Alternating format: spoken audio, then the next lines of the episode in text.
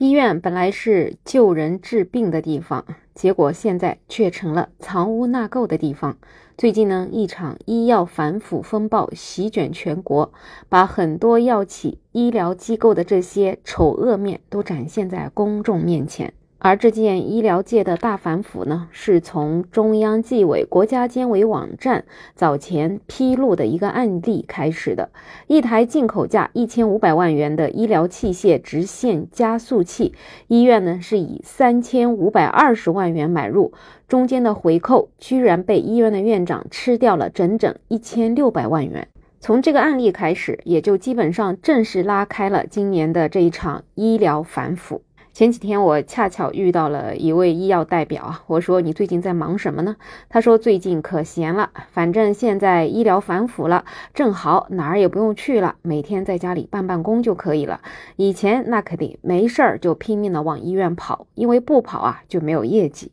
而至于跑了干啥呢？当然就是做的一些不可告人的勾当。这没办法呀，整个行业都是这样的风气，你不做，别人也会做，除非你不想卖东西。而这场风暴呢，又成功的把我们拉入到了一家著名的医院，就是湘雅医院。一直我们都知道，在北京有协和，那么在南方的湖南呢，就有湘雅医院。说起湘雅医院，很多人就会想到，在去年的这个时候，湘雅二医院的一名副主任医师刘祥峰被人举报。根据举报信息呢，他是多次对患者进行过度医疗，原本正常的患者经过治疗之后，没病变有病，小病变大病。对已经无手术指征的病人采取高额治疗方案，频繁对急诊病人进行机器人手术，收取高额费用等等。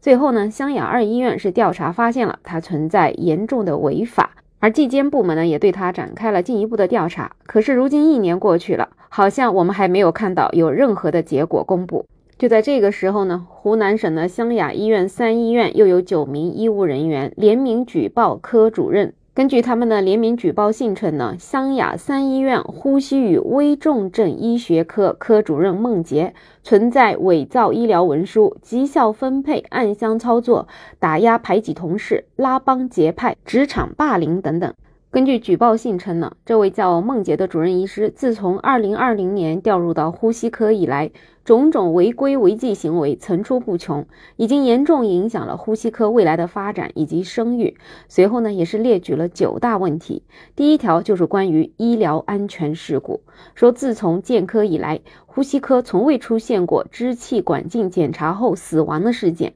然而，在2022年短短的三个月里面，连续出现了两例死亡病例，而这两次手术。均由孟杰学生邹某军单独完成，而当时这位叫邹某军的入职还未满一年，根本就没有国家医疗行政部门以及医院医务科手术授权操作资质。而事后呢，这位孟杰竟然以年度考核为要挟，强迫其他不在场的医生签字承认责任。被拒绝之后呢，没有经过科室的讨论，他又私自断定与操作者无关，要求由临床主治医师全权负责。另外还有一个事故，也是有一位患者死亡了。那么这个之后呢，他再次推卸责任，并且伪造了医疗文书，要求另一名没有三级手术资质的医生去签名。另外，举报信上还列举了这位孟杰独揽科室绝大部门的横向经费、绩效分配暗箱操作、私设小金库、搞一言堂、排除异己等问题。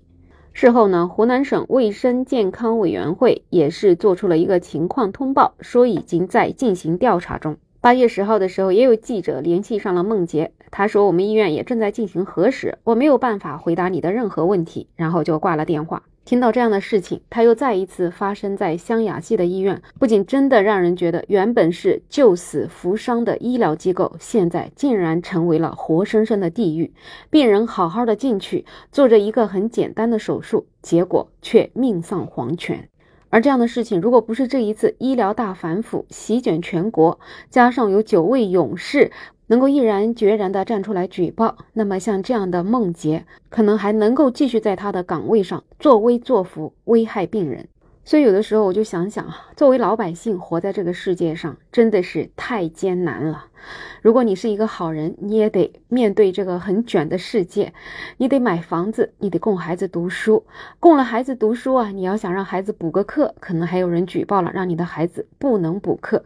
那你千万身体得健康啊，因为一旦你生病了，去了医院了，你都不知道你会面临什么样的医生，你会面临什么样的医院。真的就感觉人活在这个世界上好难啊，有的时候真会陷入一种很绝望的境地。所以这一次的医疗反腐席卷全国，希望它能够对医疗界的这种做派能够有一点作用吧。但是像这样的反腐，到底能够坚持多久呢？其实我们根本也不知道，毕竟过去也已经有过那么多次各行各业的反腐了。可是这样的现象啊，真的是野火烧不尽，春风吹又生啊！如果没有一个健全的制度来杜绝这样的腐败的话，我想像这样的行动啊，也终究只能昙花一现，只能说聊胜于无吧。不然像这样著名的湘雅系医院，也不会不断的陷入各种舆论风波。好了，本期话题聊这么多。欢迎在评论区留言，也欢迎订阅、点赞、收藏我的专辑。没有想法，我是梅乐，我们下期再见。